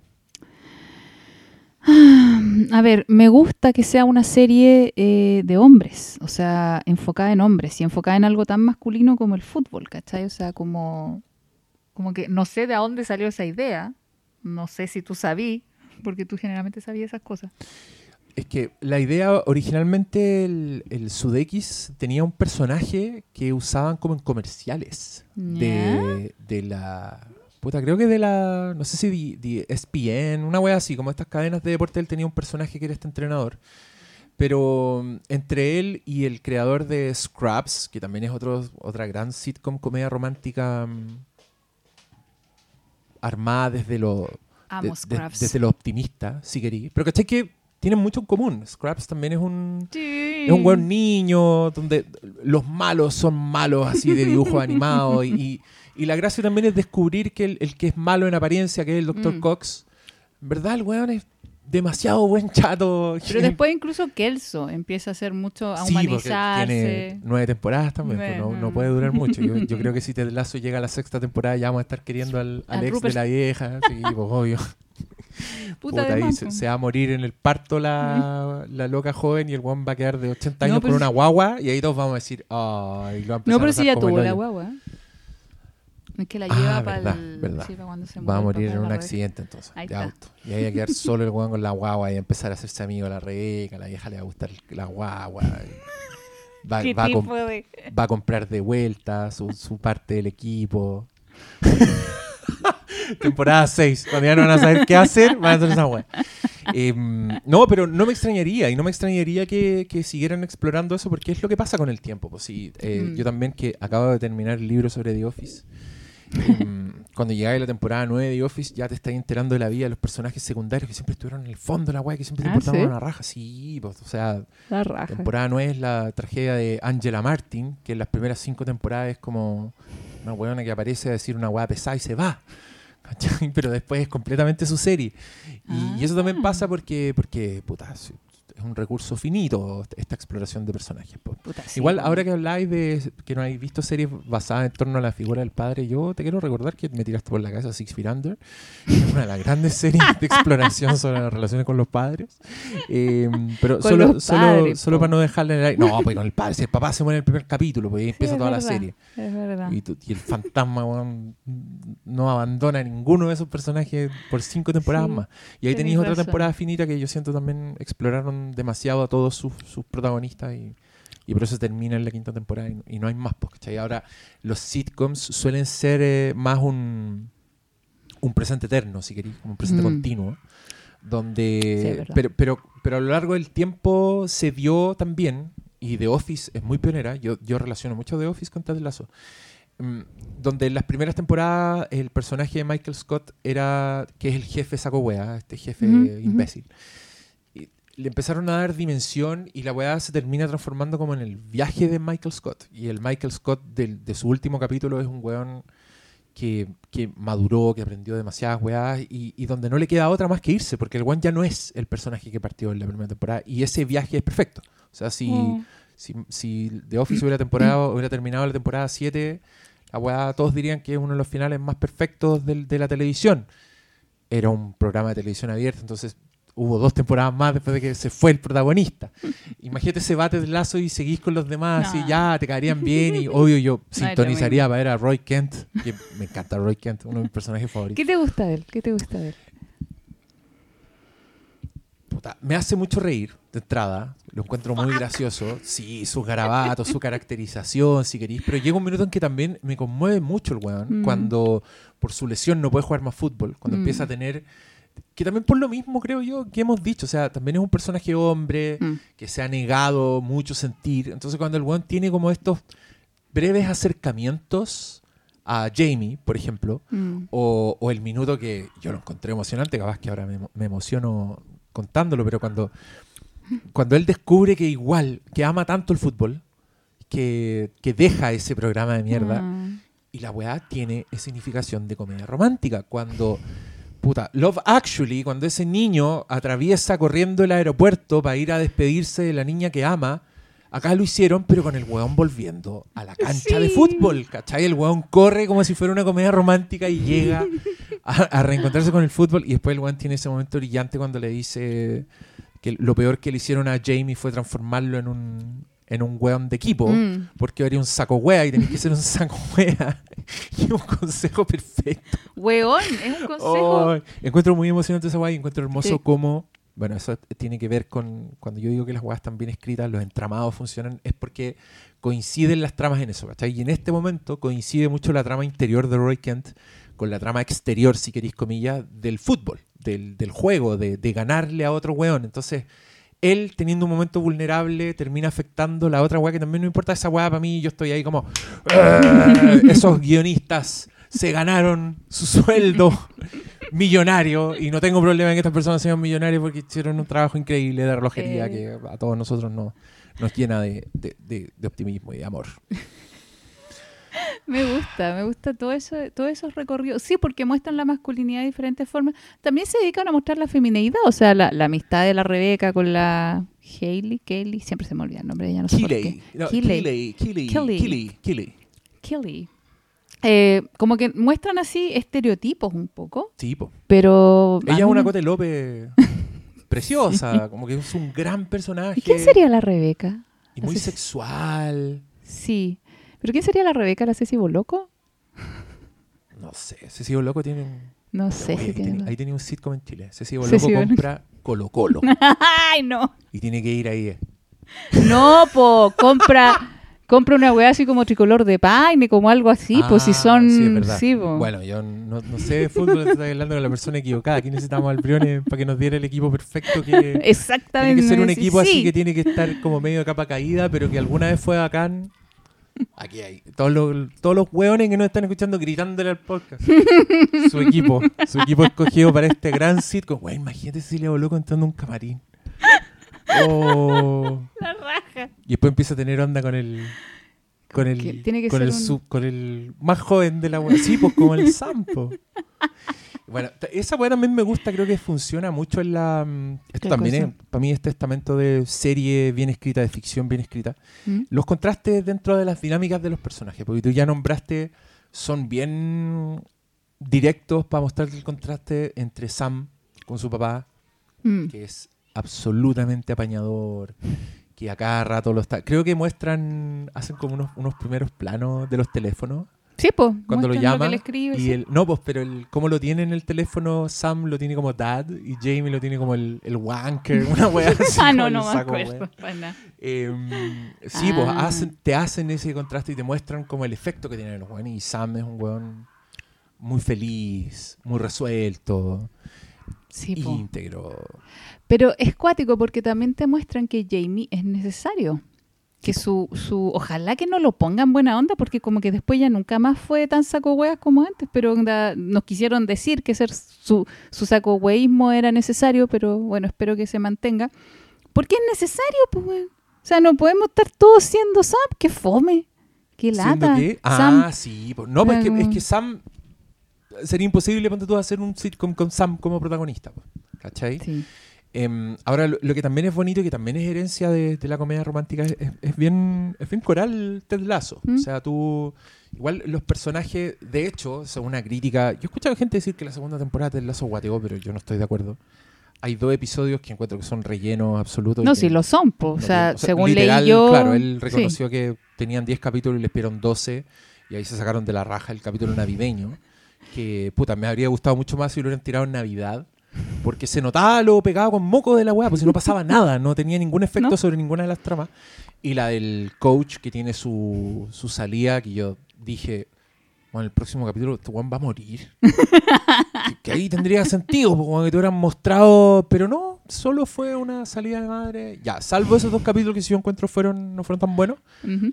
Yo encontré buena la serie, pero sí creo que una de las críticas es que creo que en algún minuto el Ted Lazo se hace un poco secundario. Porque él pierde un poco su. Porque ya, que incluso cuando están. El Nate está tirando la idea, así como que ya no lo necesitan ni, ni para los partidos. Entonces está ahí porque, porque quería el weón y porque está en su crisis. Pero con todo, yo encontré la wea súper bien escrita. Todos los capítulos me sorprendía. Todos tenían un momento en que yo me conmovía, me emocionaba y me emocionaba con weas lindas, como con cosas positivas. Em, también sintiendo, como estando tan. con tanta inversión emocional en estos personajes que, claro, cuando el.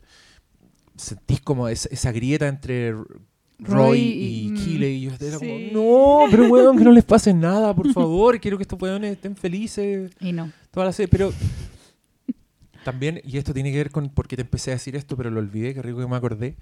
Em, creo que ahora la- las sitcoms están, están más sofisticadas en el sentido que sí son historias que hacen crecer a sus personajes. O sea, no son tanto el presente continuo de, por ejemplo, puta, Friends, ¿cachai? Que claro, Mm. en, puta, en 10 temporadas el Chandler de la 1 es el mismo que el de la 10, Sí. nada más que ahora está más enamorado, como que tiene un proyecto de ¿cachai? Pero no, ahora siento que exploran más sus personajes, lo hacen crecer. Y en ese sentido a mí no me extrañaría si dijeran, ponte tú, no, Ted Lasso se va a terminar la temporada 5. ¿Mm? Porque, puta, me parecería muy lógico según lo que hemos estado viendo. Si lo que hemos estado viendo igual son personas que se mueven, Sí. que evolucionan, los descubrí. Y, y en ese sentido también le tengo miedo a, a para dónde van con Roy y Killy porque voy a sufrir. No solo no porque le tenga miedo, oh, la van a cagar, no, porque lo voy a pasar mal. Sí, no sé, no sé en qué se basa eso. A mí también me dio, me dio mucho, me dio mucha pena, sí, su, no sé si, si era su última escena, pero cuando la mina le dice así como que no va a viajar con él, era como... oh. Sí, sí, pero ¿por qué? Ándate de vacaciones. Ya, pero él es tan comprensivo. Además, ella, ella lo enseñaba, pues bueno, igual era súper carnícola al principio. También era, era, es muy chistoso como ver esos avances, como ver que ahora él hace su- esos esfuerzos. Y también ver. el- También el que, perdón, perdón. no, es que me acordé cuando nosotros dijimos que debiera haber series como con parejas sanas. Y Sí, yo te decía po. que es una lata porque hay poco conflicto. Pero creo que estos locos igual se acercan. Hay mucho, de hecho, gente nos nombraba en los, en los comentarios, decían, ay, Roy y Y Killy. yo y no pero, pero hasta por ahí nomás, pues igual se están viendo la grieta. Pero durante gran parte de la serie es bonito, eso se nota que tienen como una, una vida sexual muy saludable. Sí. Eh, él, él lo- la- me, me gusta mucho cuando él la pilla pajeándose con el teléfono. Y dice Oh. que estáis viendo, que estáis viendo, y él no le quiere mostrar, no le quiere mostrar, y después le muestra. Y es él siendo vulnerable en una conferencia de prensa. ¿Sabes que sin La hueveo la entendí tanto, de Pero verdad? obvio, pues, ¿De verdad? muy, hay, hay verdad en este sitio. Oh, weón, yo que encontré que esa, esa escena fue la raja, de verdad, porque es como, sí, sí, es verdad. Si yo tuviera un- una imagen, ¿cachai? De pierno ahí vulnerable, todo el rato me pajeo con eso. Weón, pues sí, él es muy sexy esa weá para nosotros, es cuático. Ya, se sabe. Se sabe, se sabe. Bueno, para mí al menos, no sé. Bueno, pero a ver, nos gustan ciertas evoluciones de personaje. ¿Te gusta la de Nate también? Eh, me gusta mucho, pero es porque creo que mm, cumple con estos, estos cometidos digo yo de ser lógico y a la vez impredecible. Nunca pensé que iban a llevar ese personaje para allá, pero cuando pasó dije, puta weón, está medio plantado desde que desde que el weón no lo pescan para pasarle la mesa de la, Ah, de la ventana en un Nunca restaurante. entendí ahí cuál era el motivo por qué no le pasaban la... ¿Qué, ¿Cuál era lo que se...? ¿Por tan- qué no? Y, y- y tan ninguneado y tan como condenado al fracaso, si lo Mm. queréis poner de Como alguna forma. no es guapo, ¿cachai? Claro. Por algo no era una no era una amenaza real para el Roy, ¿cachai? Como el darse cuenta de que eso, yo creo que ahí cuando se da cuenta de que al Roy no le importa que la haya besado la Kaylee, Killy, eh, es porque se da cuenta que él no es una amenaza, po. Y, y él necesitaba ser una amenaza, por algo terminó en ese rol, ¿cachai? Como de malo. Aquí te las traigo. Sí, pues, y puta, ¿por qué no? Onda, entiendo mucho ese, como toda esa, esa sucesión, porque él está muy conectado a, la sombra, ¿cachai? Obviamente que trata de, ar- de arrancarse de su sombra, porque su sombra es esta, esta falta de valor, esta falta de amenaza, que un weón súper indefenso, por algo le hacían bullying, entonces, no, pues él quiere tener todo ese poder, y lo termina casi obteniendo y por algo también le molesta tanto su, mentor, pues, ¿cachai? Porque ese weón como que le dio poder y después se lo quitó, no sé. Yo creo que ahí hay un, hay un proceso bien, bien interesante. Me encantaría como detenerme a analizar al Nate, porque no lo he hecho. Eh, porque encuentro, weón, que ahí hay, hay muchas, muchas cosas que confluyen. Como que encontró en el Ted Lasso una figura paterna que no sé por qué sintió que le falló. Onda... Mm. ¿Cachai? Porque el weón no, no entendí cuando el Nate, dime tú si lo entendiste, porfa, cuando le hice como que ya, me hiciste sentir que era la persona más importante del mundo y después me ignoraste totalmente. ¿Lo ignoró totalmente? Porque yo no vi eso. Es que creo que creo que el Ted Lasso como que ignora ¿A todos? Sí, pues es lo que te dije antes, como que el, el weón igual medio deja botada su weá porque anda en, su, en sus propios rollos. Así que tampoco uno encuentra que sea particularmente un. Sea justo la, la weá que le dice Nate. Pero sí, sí creo que pasó, pero lo hizo con todos. Ahora, el, el problema es que quizás quizás lo que le pasó a Nate fue que, claro, tuvo este esta figura paterna que lo valida, que le da. Claro. Le da, le, le da el, el- no, no sé si es poder, pero le, le da la importancia que el weón nunca ha tenido. Mm. Después se la quita, po, ¿cachai? Entonces es como. Puta, como haberle hecho cariño al perrito callejero, pero después dejarlo afuera. Entonces ese weón lo, lo resiente de esa forma, al punto de sentir que le están robando el crédito. ¿cachai? Cuando un weón que Mm. nunca ha tenido crédito, que fue como aguatero, que no le daban nada, Mm. weón sí tuvo ese momento de wow, que, que le da para vestirse de eterno, ¿cachai? Como para él mismo levantarse a sí mismo. Y puta, ve tú a saber qué le pasó después, pues cómo, cómo fue estar en los zapatos de Nate, ver ese ese más, más distante, como más, más comillas, toman, llevándose el crédito por las weas que él hacía. Mm. No sé, yo, yo también creo que, no, no sé si le he hecho, porque puta, para mí Ted Lasso fue un oasis, entonces no he hecho, no, no lo he transformado en pega, salvo ese tratar de explicarme por qué funcionaban también esas dinámicas. No he hecho cuando tuve el Sí. análisis personaje por personaje, pero también otra weá que me, me da como... mm, puta, me, me da un poco de esperanza. Es que creo que igual Ted Lasso, salvo algunos detalles, igual juega un poco en, la- en las reglas de, la- de la comedia que no ofende. ¿cachai? Como Mm. entrando ya, ya como tratando de amarrar todos los temas. Ah. Eh, creo que Ted Ted Lasso de alguna forma no se las arregla, es lo suficientemente inteligente como para no hacer enojar a nadie. Pero aquí también yo no sé si eso va a aguantar el tiempo. Eh, También eh, lo he dicho muchas veces, yo creo que el, el mundo hispano, mundo latino, creo que ama los estereotipos.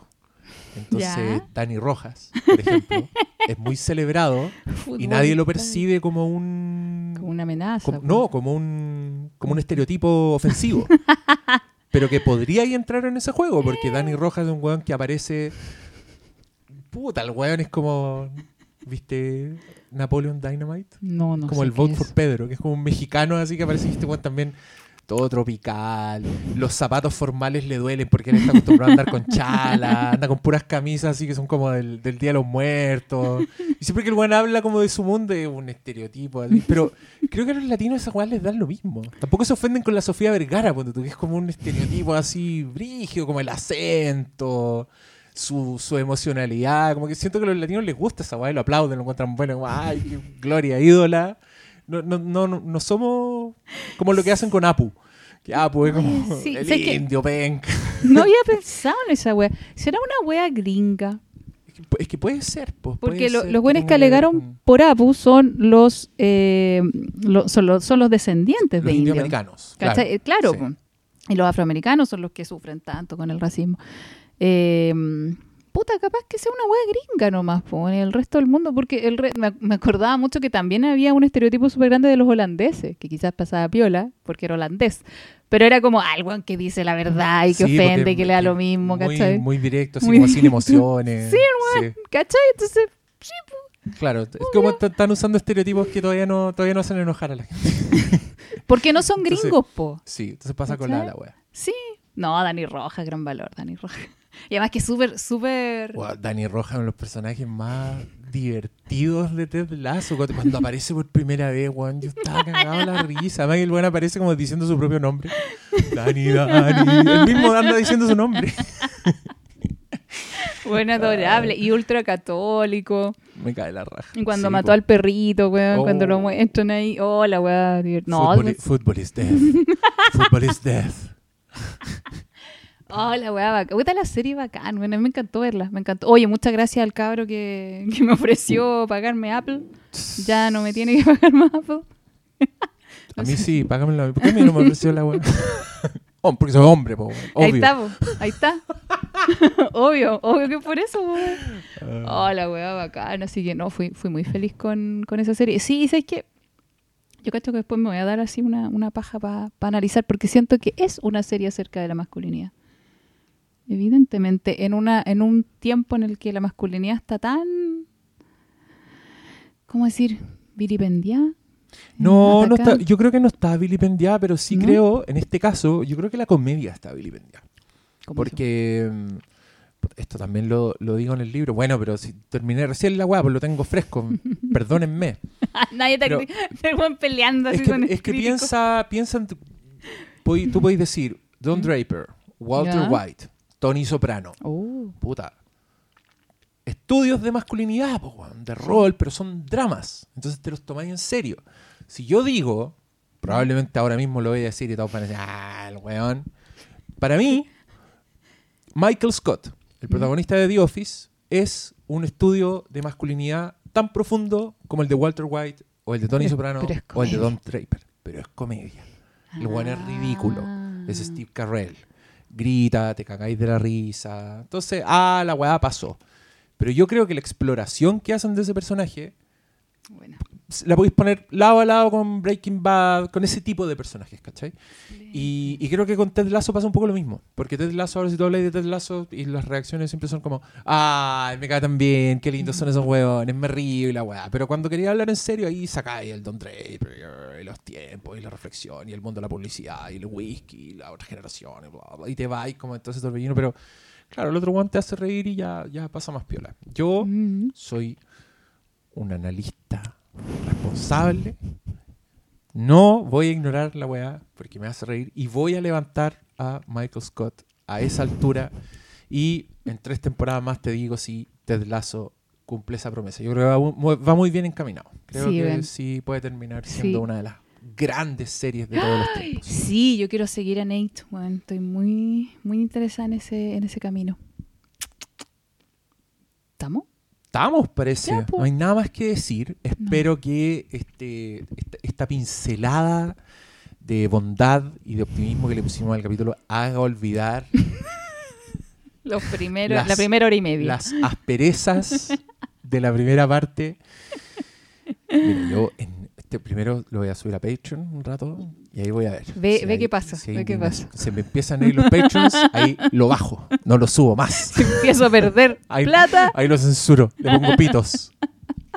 o, o- o adultero las voces. Y todo el Eso. podcast decir, oye, tenemos podcast con un invitado anónimo hoy día y vamos a estar ahí como, bueno, yo te voy a hablar, bla, bla, bla". Así como cuando les ponen a los testigos, cuando los ponen en silueta. Bueno, sí, yo te voy a contar lo que me pasó con, con los transfóbicos y con los todos. Voy a estar así toda, toda la wea.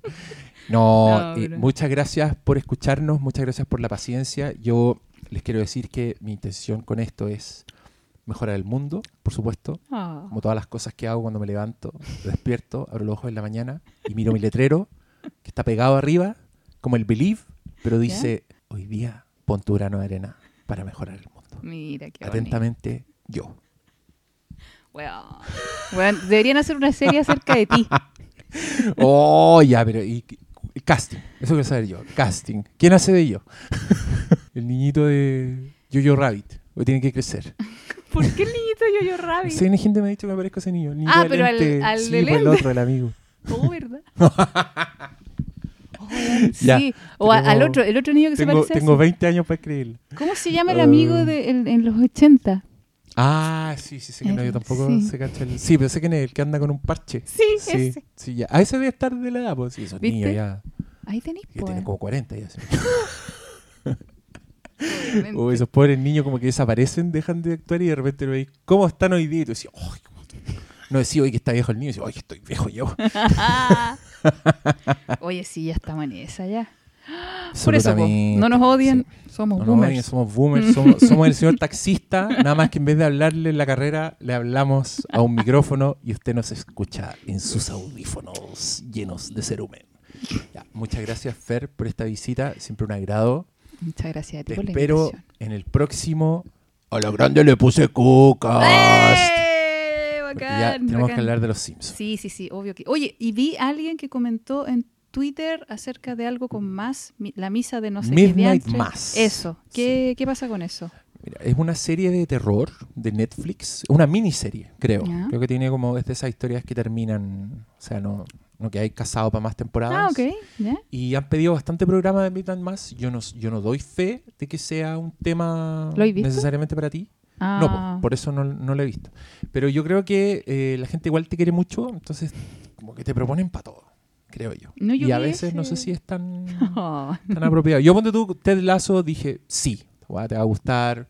sí, hermoso. Dije, habla, habla de los hombres, es interesante toda la agua que están haciendo el, el Bill Burr al toque, porque hablaba de cosas literal, weas que hemos conversado Sí. nosotros en los podcasts. Y, y nada, pues cabros, los dejamos con esas recomendaciones. Si es que escucharon todo esto sin ver Ted Lazo. y- Bueno, puede que hayan escuchado todo sin ver el, el Bill Burr, vayan a ver si les gusta. Vayan, Si les gustó Mandalorian, yo insisto, es muy bacán que ese buen actúen de Mandalorian. Que en Mandalorian actúan varios comediantes. Nah, yo no, no así en visto eso. personajes secundarios que no tienen nada de chistoso. Pero yo lo vi en Breaking Bad.